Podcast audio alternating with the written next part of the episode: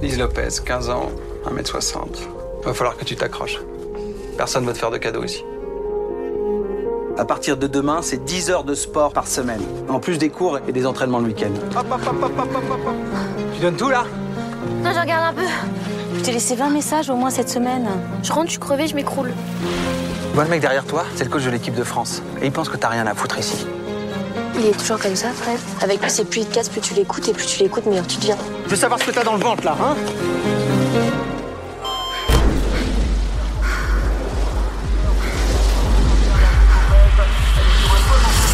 Bonjour à toutes et à tous et bienvenue dans ce nouvel épisode de Sorociné, le podcast cinéma et féministe. Je suis Pauline et aujourd'hui j'accueille Amandine. Bonjour et Laura. Bonjour. Pour ce nouvel épisode de notre Sorociné Club, nous avons eu la chance de converser avec la réalisatrice Charlène Favier. Réalisatrice, scénariste et productrice, Charlène Favier est une autodidacte dont le premier long métrage, Slalom, sortira enfin dans les salles le 19 mai 2021. Labellisé à Cannes pour l'édition 2020, le long métrage suit l'histoire de Lise, incarnée par Noé Habitat, 15 ans, qui vient intégrer la section ski-études du lycée Bourg-Saint-Maurice en Savoie. Fred, joué par Jérémy Régnier, est son nouvel entraîneur et ancien champion. Il remarque le potentiel de Lise, mais il devient également son agresseur dont l'emprise va se diffuser comme un poison dans la vie de Lise. À l'occasion de la sortie de Slalom, nous avons pu échanger à distance avec la réalisatrice. Nous, pour commencer, ce qu'on se disait, c'est peut-être faire une petite introduction euh, sur euh, votre parcours et comment vous en êtes venue à être euh, réalisatrice. Mon arrivée dans le cinéma, elle s'est faite de manière complètement comment dire, euh, spontanée, de manière complètement autodidacte, de manière complètement marginale. Euh, c'est suite en fait à, à une fuite, hein, euh, à une fuite de plein de choses, euh, à une rébellion, à une anticonformité à la société. Enfin voilà, moi, après mes études, euh, mes études de mon lycée, hein, parce que je n'ai pas fait d'études vraiment après mon lycée, parce que j'étais justement euh, complètement rebelle, je me sentais pas du tout appartenir au cadre scolaire que la société me proposait. Enfin, de toute manière, j'ai toujours ce truc de d'avoir du mal à trouver ma place, d'être un peu à part. et donc après le bac, je décide quand même. Je dis que je suis un peu anti-école et que n'ai pas fait d'école, mais quand même après le bac, je pars euh, à Londres sur une école de théâtre qui est l'école Jacques Lecoq, euh, mais qui est une école très particulière, c'est du mime. C'est un an de, de, de trance, en fait, euh, d'expérience un peu transcendantale où on apprend à, à s'oublier complètement pour faire naître un personnage derrière un masque. Euh, c'est un an euh, donc euh, très intense. Je parle pas du tout anglais, donc ça tombe bien parce que c'est du mime, heureusement pour moi. je pars complètement à l'aventure, je fuis tout un tas de choses. et je me retrouve donc dans cette école, la plus jeune, avec 14 autres élèves de 14 pays différents, le plus âgé à 43 ans on vit tous en coloc, euh, mais dans une certaine précarité quand même, dans, une maison euh, en banlieue euh, de Londres. Et, voilà, et on passe des heures à, se transformer en, boue, en, eau, en terre. voilà, c'est très très étrange. Et en même temps, je pense que c'est là que je que j'apprends en fait ce que c'est que la mise en scène, parce qu'on fait beaucoup de mise en scène aussi dans cette école. Mais je sors quand même de cette expérience un peu traumatisée. Je l'ai fait beaucoup trop jeune, 18 ans, je suis pas prête en fait à vivre ça. Et donc finalement après cette école, eh ben, je, continue ma, fuite en avant et je continue euh, à bourlinguer. Euh, euh, j'ai très envie aussi de découvrir le monde, de partir à l'aventure, de prendre des risques. Je suis en, quête identitaire. Tout ça, c'est vachement important parce qu'en fait, tous les personnages de mes courts qui sont des petites parties de moi et aussi le personnage de Slalom Lise, elles sont toutes comme ça, quoi. Euh, parce qu'en fait, c'est à travers elles que j'essaie de comprendre euh, ce que j'ai fait pendant toutes ces années, en fait, où j'étais quand même anti-système. C'est pas rien, quand même, de tout lâcher à 18 ans et de partir à l'autre bout du monde. Là, je pars Du coup, je pars. Euh, après, je pars au Club Med, je deviens géo au Club Med, je suis prof de ski nautique, je pars au Népal ensuite pour me faire un shoot de, de, nature après le Club Med. Je pars faire 350 km à pied au Népal. Je pars faire un, col à 5006 en sac à dos. Euh, mes parents euh, hallucinent complètement. Et ensuite, je prends un billet pour l'Australie parce que c'est l'endroit le, plus loin sur Terre qui existe. Voilà mes motivations. Donc, c'est quand même très, très vaste. Euh, et finalement, c'est en Australie où j'atterris dans une communauté hippie, où je décide en fait, enfin, où j'ai une première envie de prendre une caméra et de filmer les gens qui m'entourent. Euh, et ces gens, ils sont comme moi à ce moment-là, ils cherchent euh, une utopie, un, endroit où on peut vivre autrement. Ils cherchent aussi beaucoup, ils sont paumés aussi beaucoup. Euh, et donc, c'est dans cette communauté hippie, finalement, on prête une caméra et je commence à, filmer ce qui m'entoure et à interviewer les gens euh, euh, qui m'entourent. Euh, et en fait, je cherche aussi à comprendre ce qui m'anime aussi et pourquoi je suis là. Et, voilà, j'essaie de comprendre qu'est-ce qu'on fout là, en fait.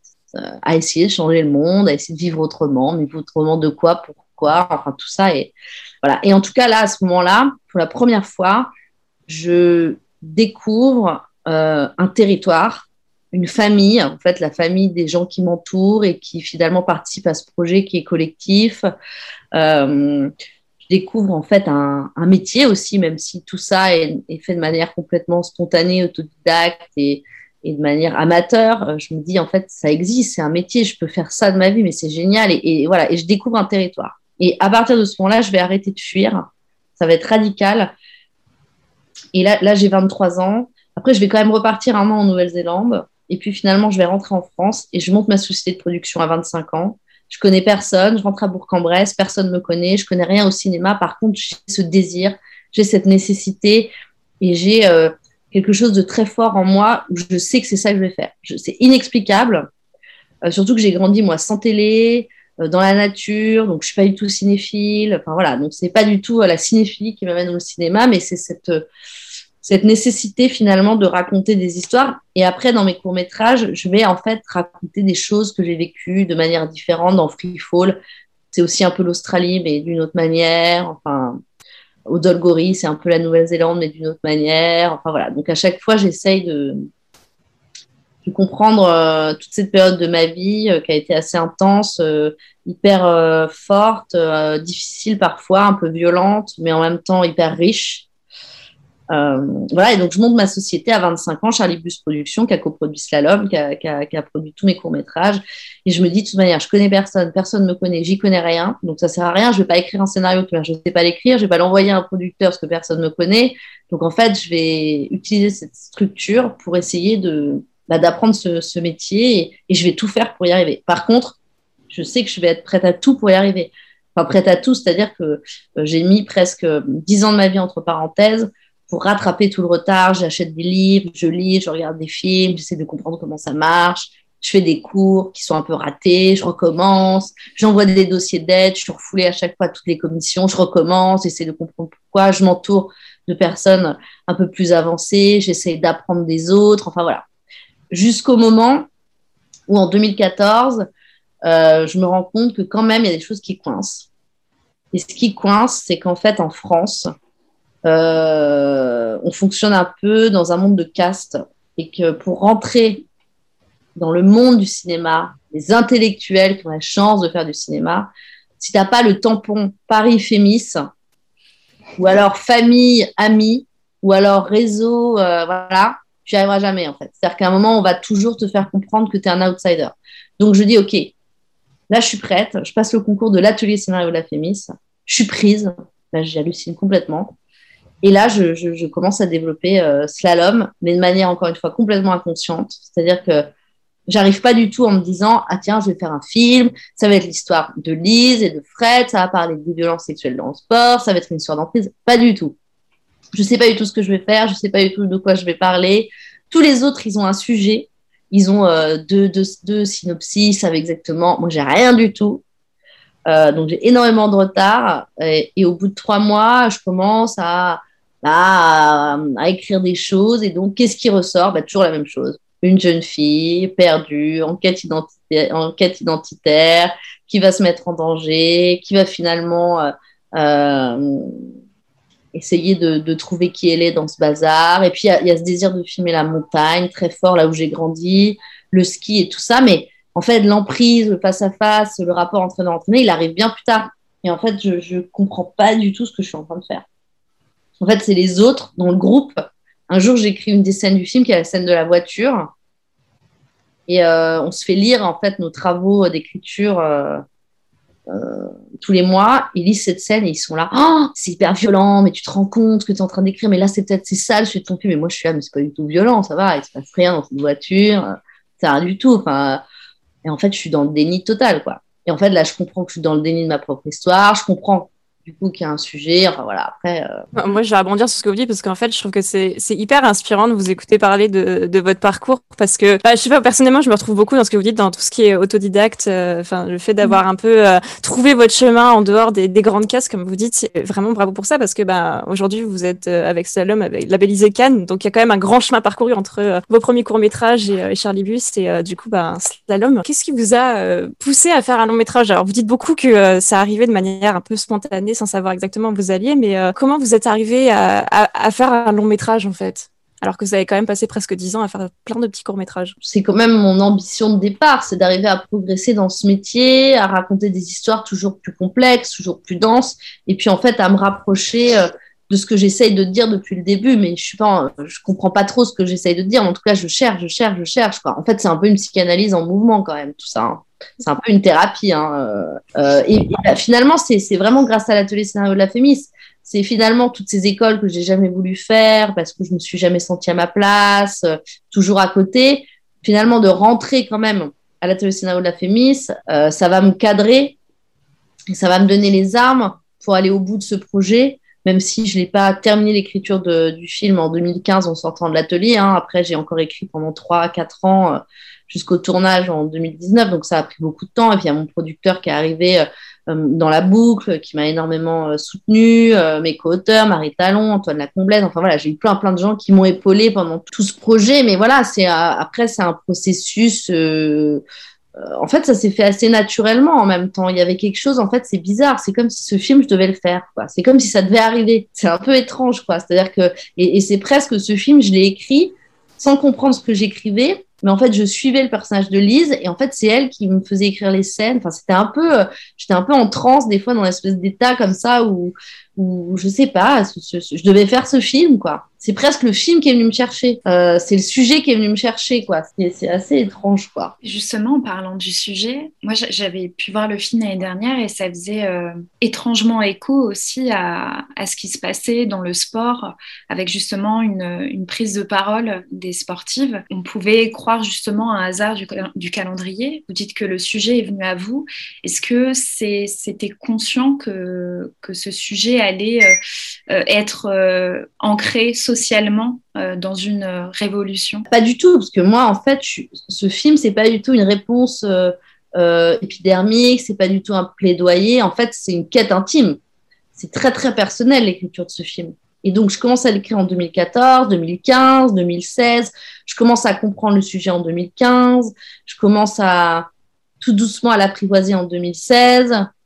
Et en 2017, avec mon producteur, on décide de, tester un peu le terrain. Euh, de voir si on va réussir à financer ce film. Et à ce moment-là, personne n'est intéressé par Slalom. Pourtant, le sujet est là, l'histoire, elle est là, euh, tout est là. Euh, mais à ce moment-là, en fait, ce sujet n'intéresse personne. Tout le monde a peur de parler de ça et personne n'a envie de prendre le risque. Et d'ailleurs, moi, je commence aussi, enfin, j'ai presque peur aussi. J'ai aussi peur de ne pas être capable de raconter cette histoire correctement. C'est aussi pour ça que là, je décide de tourner au Dolgori, qui est mon court métrage, en fait, j'ai écrit pendant l'écriture du long, et c'était une manière de me dire, est-ce que je suis capable de filmer cette séquence? Est-ce que je vais trouver la bonne place? Parce qu'en fait, c'est une responsabilité énorme quand même de faire un film sur ce sujet-là. Et en fait, ça me paralyse presque. Euh, ça me paralyse déjà parce que intimement, c'est assez fort, enfin, c'est très fort même, c'est très dur même. Et puis après, par rapport euh, au monde, à la société, à tout ça, enfin, j'ai pas envie de faire n'importe quoi, quoi. Euh, mais du coup, tout ça, c'est bien avant MeToo. Ensuite, il y a MeToo qui arrive. Et là, en fait, ça arrive au moment où, on commençait un peu à, pas perdre espoir, mais à se dire ça va vraiment être compliqué. Et là, d'un seul coup, MeToo, ça nous redonne espoir. Et en fait, je pense que ça fait exactement la même chose pour nous, mon producteur et moi, pour Slalom, que pour toutes les victimes, finalement, qui étaient peut-être en train de s'enfoncer dans la dépression et qui n'arrivaient pas à comprendre ce qui leur arrivait. En fait, moi, ça a fait la même chose pour le film d'un seul coup, je me suis dit, ah ouais, en fait, non, en fait, il faut vraiment que je me batte. En fait, c'est pas rien ce que je suis en train de raconter. En fait, ça concerne encore plus de gens que ce que j'imagine. En fait, c'est hyper important, quoi. Euh, et donc, d'un seul coup, ça me, ça nous pousse quoi, à, nous, à nous battre encore plus. Et petit à petit, on sent que les discours changent un peu. D'un seul coup, le film intéresse un peu plus les gens. Mais quand même, avant qu'on ait les premières aides, on a les premières aides en 2018. Donc finalement, ça met un peu de temps. Quoi. On sent quand même que, les choses ne changent pas instantanément. Entre, entre MeToo et le fait que les gens commencent à digérer les choses, qu'il y ait deux, trois, que ça arrive en France et tout ça. En fait, finalement, Slalom, le financement du film, pas l'écriture, parce qu'il était écrit depuis, depuis bien avant, finalement, il va suivre ce mouvement. Quoi. Et c'est grâce à cette prise de parole collective, à cette prise de conscience collective, que le film va réussir à exister. Et en fait, je pense que si aujourd'hui il est accueilli comme ça, très bien accueilli, euh, c'est parce que si la société finalement, elle est prête aujourd'hui à regarder ce film, elle est prête à regarder le problème, elle est prête à, accepter euh, la complexité euh, et les ambivalences de ces situations-là. Parce que, en fait, je, je crois, aujourd'hui, j'ai un peu tout analysé. Moi qui suis contre l'analyse, finalement, aujourd'hui. Je pense qu'en fait, avant, on se voilait la face. On se disait, c'est trop compliqué. Du coup, on n'en parle pas, on réfléchit pas, on regarde pas. C'est pas très grave, ça concerne pas tant de monde que ça. Au final, les athlètes, elles arrivent à accéder à des podiums. C'est ça le plus important. C'est l'image qu'on donne du pays, du sport. Donc, on laisse tomber. Mais en fait, je crois qu'à un moment, moi, avec Salam, je me suis dit, mais non, faut arrêter, c'est pas si compliqué. Et moi, je vais vous montrer ce qui se passe. En fait, je veux pas juger, je veux pas analyser, mais moi, je vais vous montrer ce que j'ai vécu, ce que j'ai ressenti. Vous allez le ressentir avec le personnage, et puis après, on va pouvoir en discuter, mais on pourra plus dire que c'est trop compliqué, que c'est euh, euh, indicible, euh, parce que c'était ça avant le discours. C'était oui, mais un peu, est-ce qu'il est vraiment responsable? Est-ce que ça fonctionne? Enfin bon, il y avait toujours des excuses, quoi. Et c'est comme d'ailleurs dans le financement du film, il y avait toujours des excuses avant. On disait, on disait les films de sport, ça marche pas. J'étais là, mais c'est pas un film de sport. Le sport, c'est le contexte. En fait, c'est un film qui, qui parle d'autre chose. C'est un face-à-face, c'est un film sur l'emprise. Ça pourrait être une histoire d'amour, c'est une histoire d'emprise. Mais en fait, tout ça, c'était aussi une excuse. En fait, on a, la société, elle a mis en place plein d'excuses pour ne pas euh, faire face au problème. Et en fait, je pense que pour combattre ce genre de problème, la première chose à faire, c'est de le nommer. Parce que si on le nomme pas, on peut pas du tout le combattre. On peut rien mettre en place pour éviter que ça arrive. Et du coup, moi qui suis pas une militante, euh, qui n'ai pas fait ça euh, pour... Euh, ouais, je suis pas une militante. Aujourd'hui, quand même, je suis fière finalement de faire partie d'un mouvement.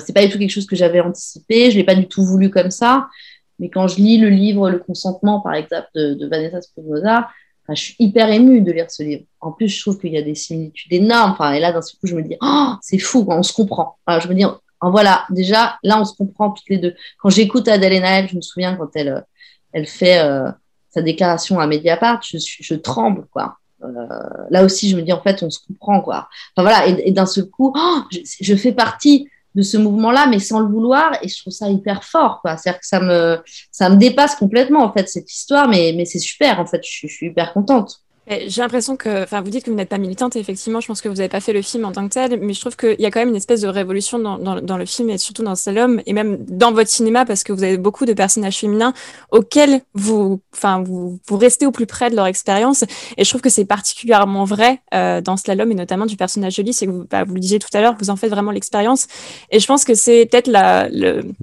une des comment dire des manifestations euh, euh, de, du female gaze parce qu'on en parle beaucoup en ce moment de, des choses entre enfin des, débats entre female gaze et male gaze.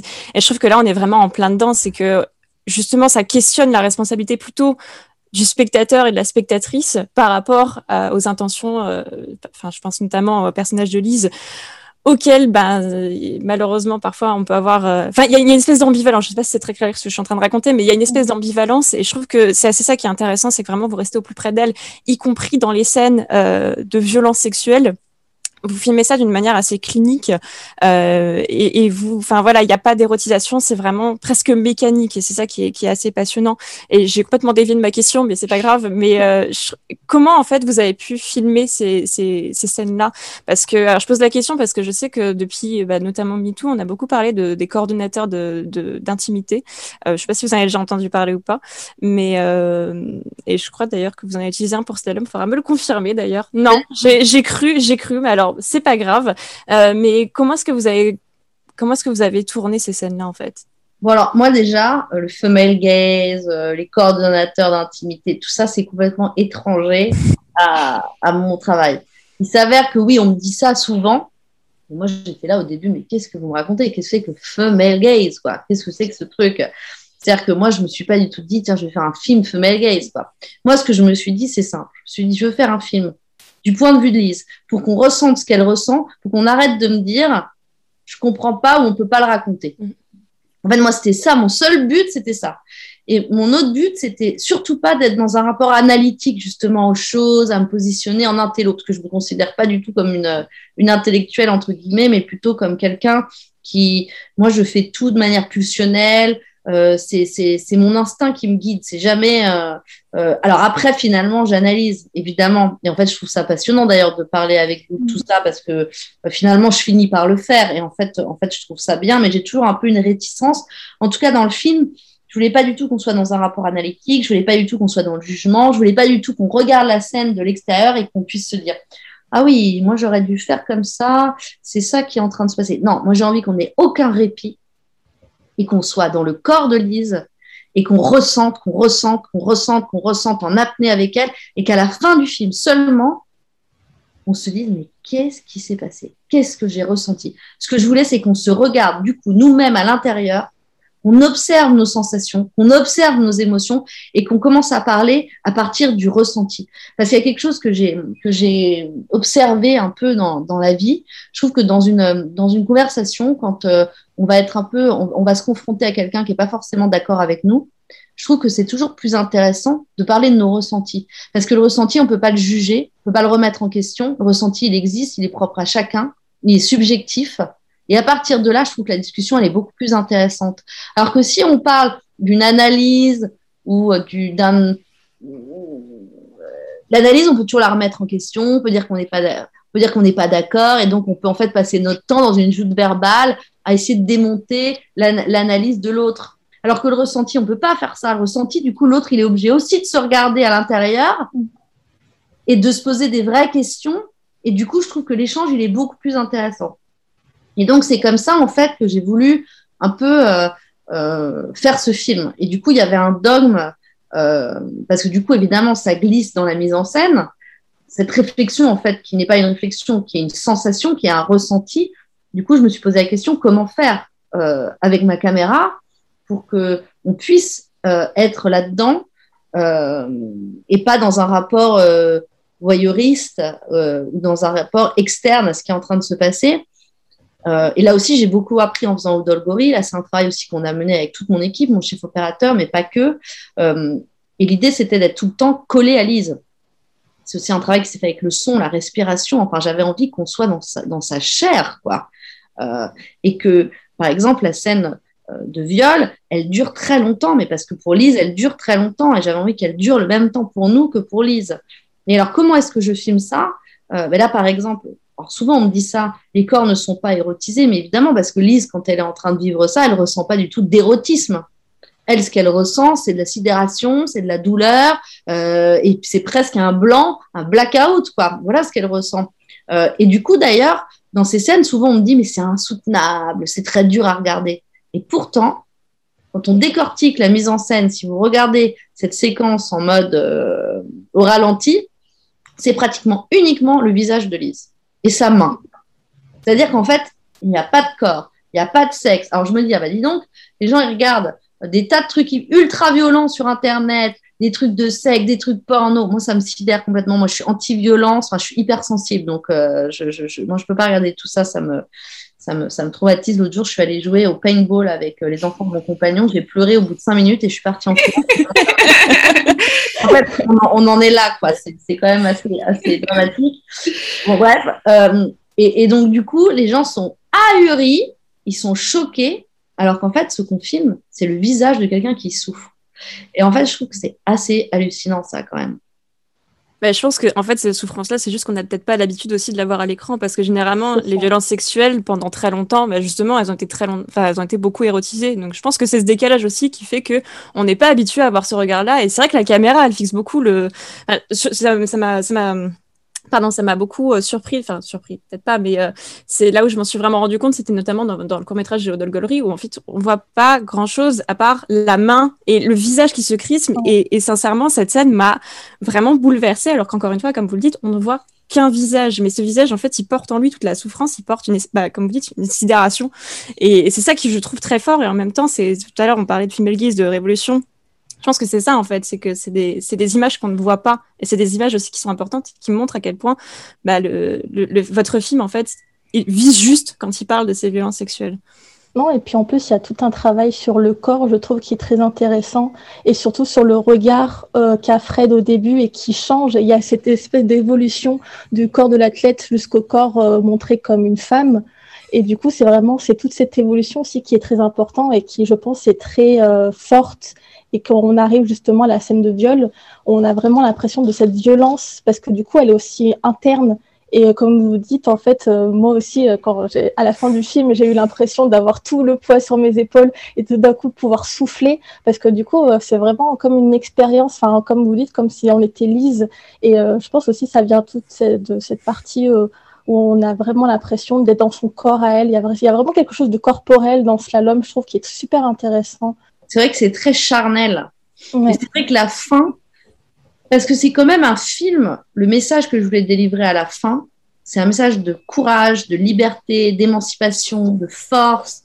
Enfin, à la fin, quand même, euh, alors on peut pas trop parler de la fin parce que si ça sort avant la sortie du film, mais, euh, mais en tout cas, il y avait une envie euh, très très forte d'être dans quelque chose de positif et pas du tout de victimaire.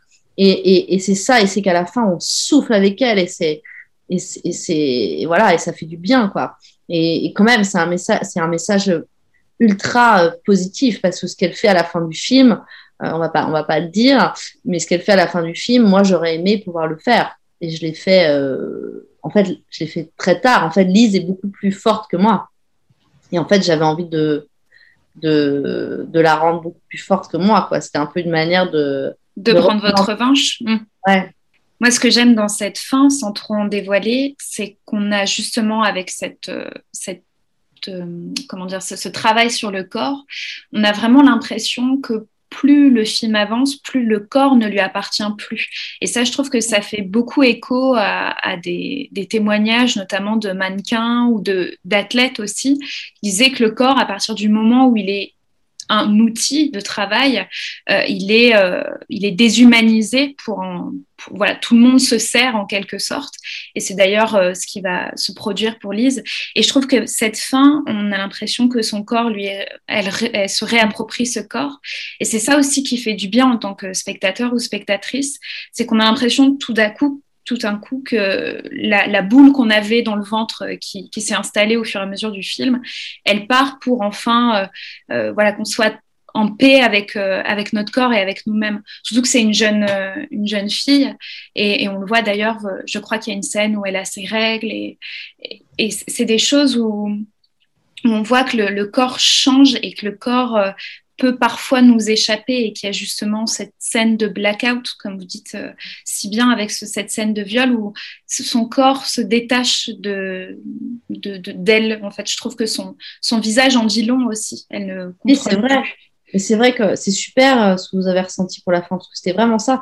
Et je trouve qu'en effet, j'avais pas vraiment réfléchi à ça, mais en même temps, là, ça me paraît assez évident. C'est vrai que le fait que le corps soit très peu filmé, c'est que le corps, il disparaît, il est englouti, quoi. Il n'existe plus, il est nié, en fait.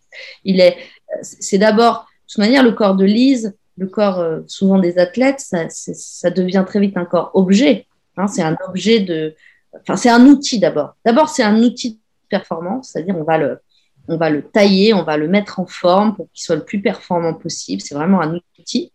Et puis petit à petit, malheureusement, il passe de l'outil à l'objet.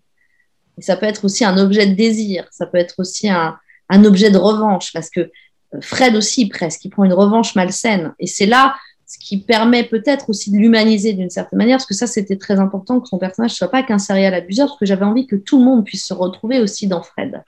Et qu'on puisse pas se dire, ah, c'est que les, les fous, malades mentaux, qui vont faire ce genre de choses. Non, c'est tout le monde. D'ailleurs, ça aurait pu être une femme aussi. Hein. C'est pas un problème de genre. D'ailleurs, à un moment pendant l'écriture du film, parce que souvent, moi, je m'ennuie très vite. je change des choses. Il faut que voilà. Je me suis dit, ah, tiens, je vais tout changer. ça va être une femme, Fred, et donc Lise, ça va être un jeune garçon. Je m'étais dit, ah tiens, ça pourrait être. Parce que c'est vrai, ça pourrait être ça aussi.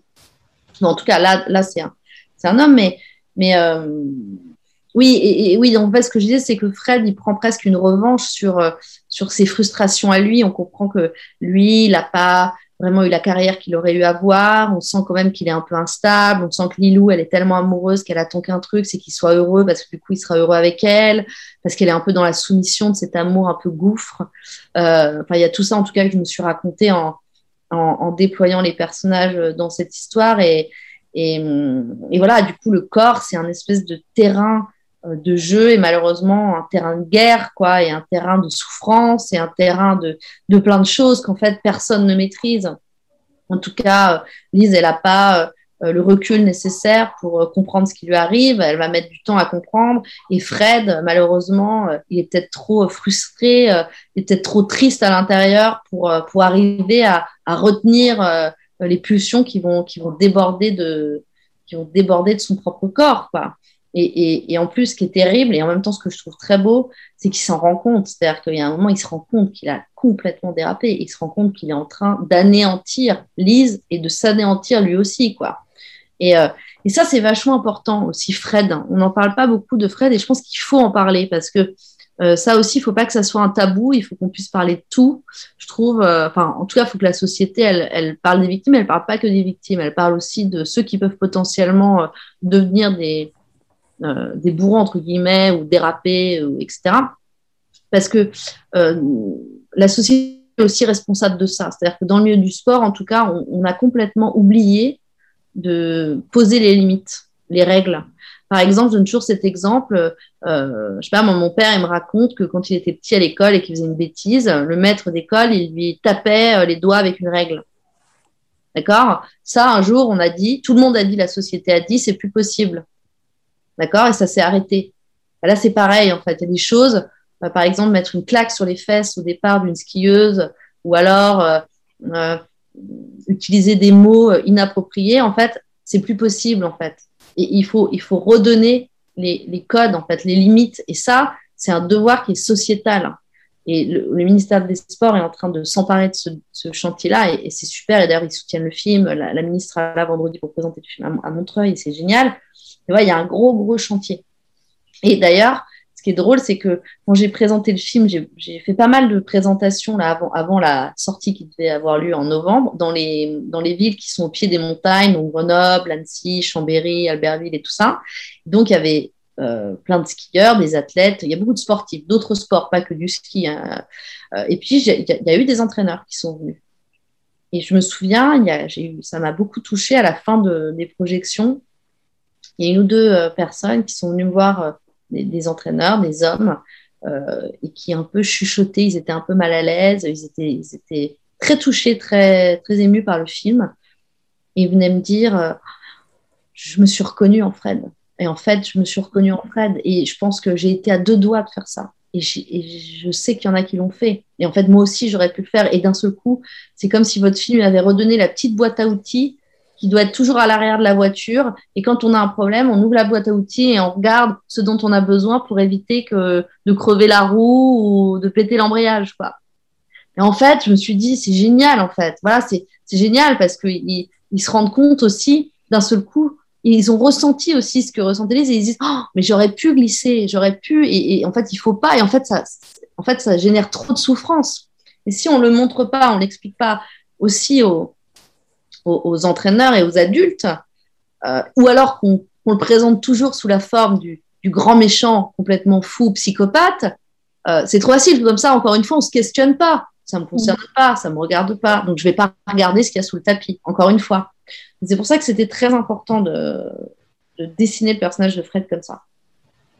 Surtout que ça brise complètement le stéréotype qu'on peut avoir du, bah, comme vous disiez, du grand méchant, euh, du grand, du grand méchant. Alors qu'on sait bien maintenant qu'avec beaucoup de statistiques que justement la majorité des, agressions sexuelles se font dans l'entourage proche et que c'est pas, c'est généralement le monsieur tout le monde et pas euh, dans la rue elle sombre. Enfin voilà. Ça, et je trouve que de le montrer et de l'humaniser c'est essentiel. Et surtout avec ce que vous dites euh, du, du, témoignage, je trouve que ça, ça rend vraiment la chose encore plus forte et encore plus percutante. Parce que ça montre que bah, ça peut toucher tout le monde, que ça peut arriver à tout le monde. Et, Et enfin voilà, je pense qu'il y a vraiment besoin de, de montrer ces images-là aussi sans les diaboliser, sans avoir montré que c'est généralement. Alors, je trouve que dans le film, il y a aussi cette emprise aussi parce que bah, c'est un coach sportif sur sa, sur la petite, enfin sur la jeune athlète, pardon, euh, et que généralement on a aussi cette grande emprise entre les grands puissants et les plus faibles. Enfin, il y a toujours ce rapport de domination qu'on peut avoir.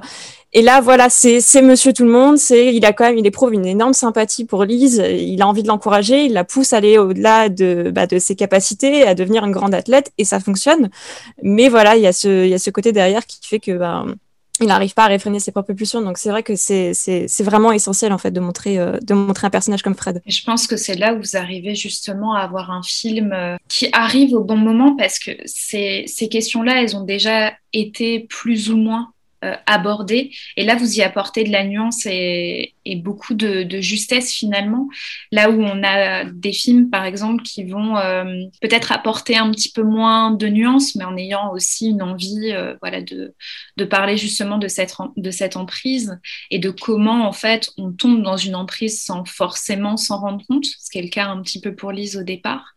Et, et c'est là où je trouve que le le calendrier fait bien les choses aussi, c'est-à-dire d'arriver à un moment où on a déjà pu nommer ces choses-là, comme vous le disiez tout à l'heure.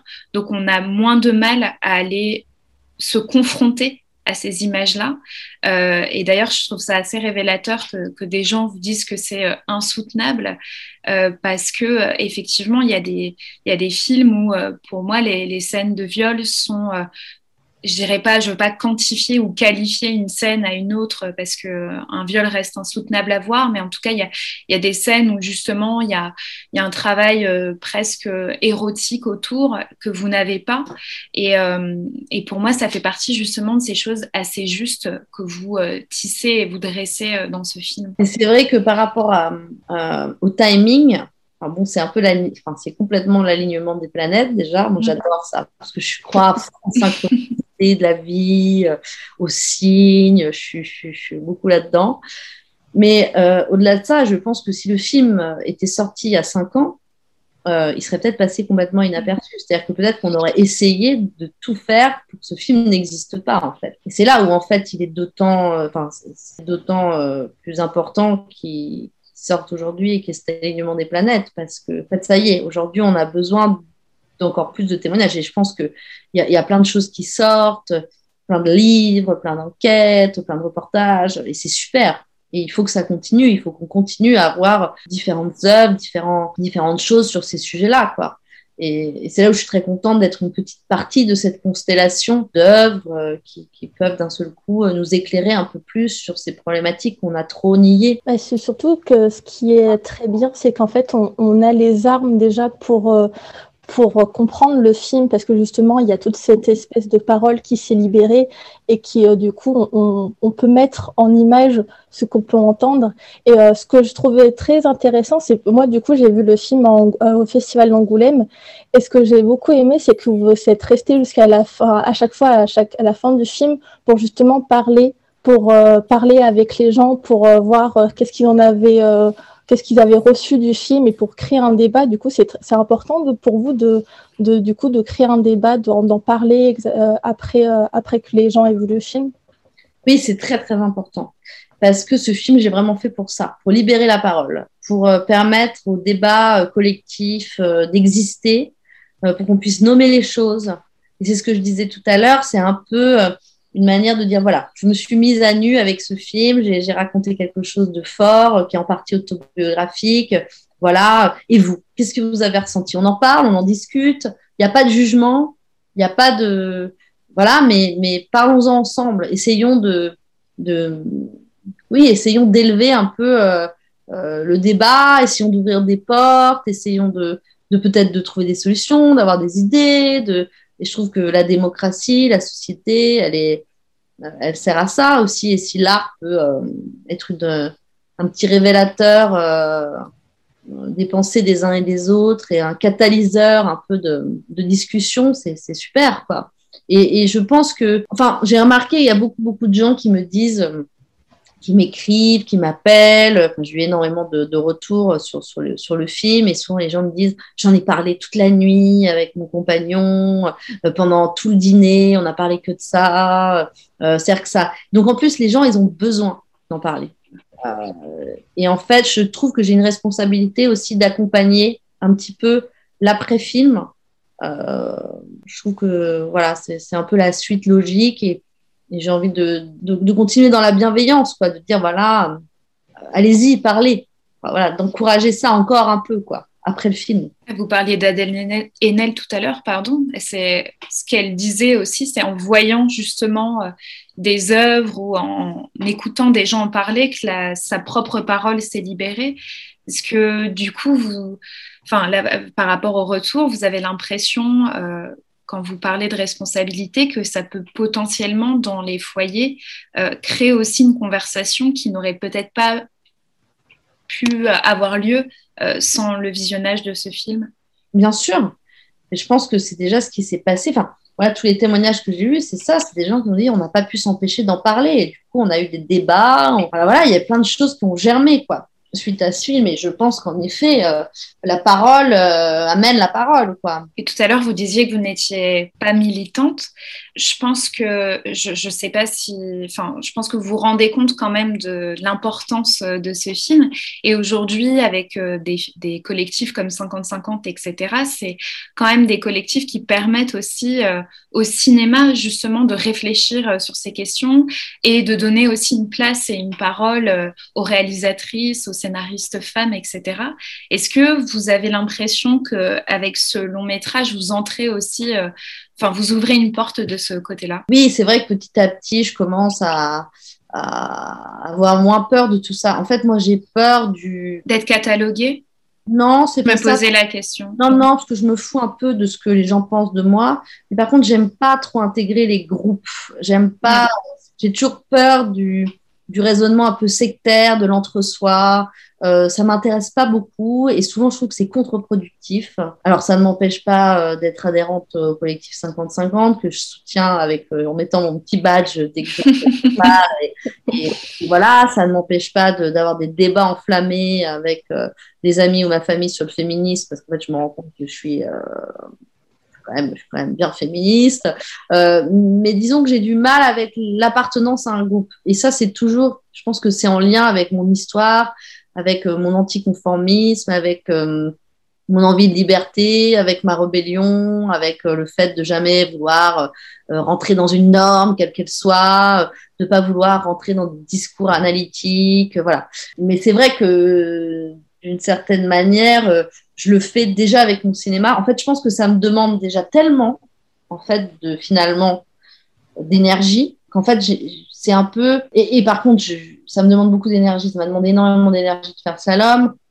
mon prochain film, il sera finalement aussi dans la même veine. Donc euh, voilà. Après, je, continue, j'accompagne les films. Donc euh, j'ai beaucoup d'énergie quand même. C'est-à-dire que je n'abandonne pas euh, le public, mes films et tout ça. Mais c'est comme si, voilà, je l'ai fait, quoi, mon, ma partie, quoi. C'est-à-dire que j'ai mis ma pierre à l'édifice. Et, et, en fait, je suis pas très réunion, moi. Moi, je suis pas très réunion, réunionniste, tout ça, ça m'ennuie. En plus, je m'ennuie, je suis hyper active. Moi, j'ai du mal à rester à parler pendant des heures. Là, je le fais, là, ça me fait plaisir et tout ça. Mais c'est dans le cadre de la promo du film et de et d'une voilà mais je passerai pas euh, je veux dire euh, si on dirait tous les vendredis du mois, on va se retrouver, on va faire des discussions à, à 40 autour d'une table ronde, c'est pas pour moi, quoi. C'est-à-dire que. Moi, je trouve qu'il y a quand même quelque chose d'assez rassurant dans le fait de voir, par exemple, un film comme Salom, euh, labellisé Cannes. Alors, je sais que le Festival de Cannes n'a pas eu lieu l'année dernière, mais tout de même, il a quand même un label euh, qui l'accompagne. Euh, en même temps, d'ailleurs, d'un autre film qui s'appelle La Terre des Hommes de Naël Morandin, qui parle justement des violences sexuelles dans le milieu agricole. Je trouve qu'il y a quelque chose d'assez rassurant de voir dans des grandes institutions comme Cannes des films qui traitent euh, de ces sujets-là aujourd'hui. Euh, alors même qu'on les qualifie déjà de, de films post-MeToo, vous êtes d'accord, avec ce, truc du post-MeToo? Vous pensez qu'on l'a déjà passé, le MeToo, ou pas? C'est le genre de truc qui m'ennuie un peu, tout ça, post-MeToo. En fait, je me fous de tout ça. Euh, j'en sais rien. Euh. non, je trouve ça un peu débile. Non, en vrai, je trouve ça un peu débile. Il n'y a pas de post-MeToo. Ou alors, justement, ce qui est important, c'est le post-MeToo. Hein. Le moment du MeToo, euh, c'est pas ça qui est important. C'est ce qui va se passer après. Hein. on, a, on, a, vu ce qui s'était passé. Et c'est là où, moi, je préfère, d'ailleurs, observer les choses, voir ce qui va se passer et, et en fonction de ça, si je peux euh, continuer à faire bouger un petit peu les lignes, je le ferai. Mais quand je vois euh, qu'après la, la, publication du livre d'Isabelle de Mangeau, Service volé, qui est un livre édifiant qu'il faut absolument lire, que j'ai lu euh, pendant, euh, j'étais en train d'écrire Slalom, euh, on lui a gentiment demandé de se taire et d'arrêter d'agiter le, drapeau rouge. Euh, voilà, donc je suis un peu, moi je suis vigilante sur l'après, et c'est ça qui m'intéresse. Mais tout c'est bien, on en avait besoin, ça a été très important. Euh, mais maintenant, voilà, il faut continuer le combat. Il faut, euh, c'est aussi ce que je dis un peu, et c'est aussi ce que je pense par rapport au ministère des Sports et à toutes les fédérations qui disent qu'on s'emparait du chantier. Euh, je parlais un petit peu avec une des fédérations la semaine dernière, je leur disais ça va pas suffire de faire trois réunions Skype en Zoom pour se donner bonne conscience. Hein, c'est pas ça qu'il faut faire. C'est bien de le faire, mais c'est sur le terrain. C'est en fait, c'est tous les jours. C'est tout le monde est responsable. Tout le monde doit regarder. Tout le monde doit, voilà, tout le temps. Euh, et c'est ça qui va être important maintenant. Donc il faut pas non plus, c'est ça. Moi, je veux pas non plus m'enfermer dans euh, des, des, réunionites, des colloques, des grands mots, des grandes analyses, parce que euh, c'est sur le terrain que ça se produit. Et sur le terrain, il n'y a pas d'analyse, il n'y a pas de réunionites, il y a des faits, euh, il y a des choses qui sont cachées. Euh, et là, c'est du courage qu'il faut avoir de, pour, pour dire là, j'aimerais bien savoir ce qui s'est passé. Là, en fait, c'est plus possible, on peut plus laisser enfin voilà, c'est ça qu'il faut faire maintenant. Non, mais vous avez raison. Je pense qu'il il, déjà il en faut du courage aussi pour faire un film comme Slalom et pour, enfin surtout en ce moment, quoi qu'on en dise, même si on dit que les paroles sont libérées, je pense qu'on est encore loin, moi, du post MeToo et qu'on est juste encore en plein dedans et que votre film justement est en train de participer à, à libérer la parole et c'est et c'est vraiment très important. Donc euh, encore merci pour ce film parce que je trouve que c'est vraiment un film moi qui m'a qui m'a énormément touché euh, encore une fois parce que c'est un regard qu'on n'a pas forcément l'habitude de voir et de savoir que justement la il y a eu des vrais débats autour de, de, ce film et que ça a pu ouvrir des conversations. Je pense que c'est une manière bah, d'ouvrir la voie, encore une fois. Et, et, et, vraiment, merci pour ça. Bah, merci. Puis, bon, je dis que j'aime pas trop les réunionites, mais j'aime les conversations.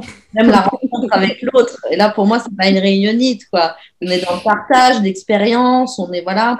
Et c'est vrai que c'est vrai que c'est super. Donc, je suis très heureuse aussi d'en discuter avec vous. Bah, nous aussi. Franchement, c'est très très bien de pouvoir en parler et de, et de, bah, ça permet aussi de, comme vous dites, de continuer l'action en fait, parce que tant qu'on continue à en parler, on continue à se questionner, on, on continue à, à, poser le doigt sur ce qui ne va pas. Et puis moi, ce que j'aime bien aussi, c'est que nous, c'est vrai qu'on a le côté un peu analytique et vous avez horreur de l'analyse. et on confronte du coup à... Non, mais je trouve que c'est justement passionnant de voir que nous, on a, on a tendance à mettre des, des, des étiquettes, entre guillemets, de female gaze, de male gaze, euh, violence sexuelle, etc. Et, et d'avoir l'autre côté, euh, je trouve que c'est hyper passionnant d'avoir ce, ce ouais, côté de conversation. Mais ouais, c'est super intéressant parce qu'au final, on veut la même chose. Au final, on, on, on en fait, on, on œuvre pour le même combat. Mais ce qui est super, c'est super que vous existiez. C'est super quand ces analyses elles soient posées. C'est super qu'il y ait des mots qui existent. Euh, moi, j'ai la chance aussi de pouvoir faire un, métier où je peux, où je peux, où je trouve qu'en tout cas là où moi je me retrouve dans le cinéma, c'est parce que c'est quelque chose qui se fait avec les tripes, c'est quelque chose de spontané, c'est ce que j'aime. Mais ce, que qui est super, c'est quand, euh, quand, cette façon de faire qui est la mienne, elle se retrouve dans la vôtre et que du coup, les choses, quand on les superpose, elles prennent une autre dimension. Donc, euh, c'est hyper intéressant. Euh, c'est hyper intéressant et je pense qu'il faut les deux. C'est exactement comme, euh, comme euh, par exemple toutes les œuvres qu'il y a eu ces derniers temps. Moi, je trouve qu'il faut le consentement, je trouve qu'il faut Service volé d'Isabelle de Mangeau, je trouve qu'il faut Je me lève et je me casse d'Adèle de, d'Adèle et Naël. en fait, je trouve qu'il faut tout ça. Je trouve qu'il faut le témoignage de Sarah Bitbol. Il faut la diversité des manières de parler des choses. Il faut la diversité des témoignages il faut la diversité des œuvres, et c'est ça qui crée la richesse. Et du coup, on, peut, avec toute cette, euh, cette panoplie de différentes façons de dire, de faire, de comprendre, euh, d'analyser, de voir, de ressentir, ben, avec ça, on arrive à, à, créer quelque chose de complet. Et c'est ça que je trouve super. Et là où je suis très heureuse d'ailleurs, c'est que Salam, il, s'inscrit dans tout, euh, dans tout, euh, dans toutes ces, ces façons et ces manières de parler de cette problématique et c'est tant mieux. En fait, je trouve que c'est beaucoup plus fort plutôt que. Enfin, je trouve que c'est beaucoup plus fort et je pense qu'il a, il a, ce que je disais tout à l'heure, il serait sorti en 2000, je sais pas, il y a 5 ou il y a 10 ans, il aurait été tout seul là, posé là, ça aurait été beaucoup moins fort, moins bien compris, moins riche. donc, donc, donc c'est super. À bientôt. À, bientôt. Au revoir. Au revoir. Un grand merci à Charlène Favier d'avoir pris le temps de discuter avec nous. Nous vous invitons évidemment à découvrir son premier long métrage, Slalom, en salle dès le 19 mai 2021. Si cet épisode vous a plu, n'hésitez pas à le partager, le commenter ou à le noter, notamment si vous l'écoutez sur Apple Podcast. Vous pouvez également nous suivre sur notre site internet sorociné.com et sur nos différents réseaux sociaux, c'est toujours Sorociné. On se retrouve très vite pour un prochain épisode. Bye À bientôt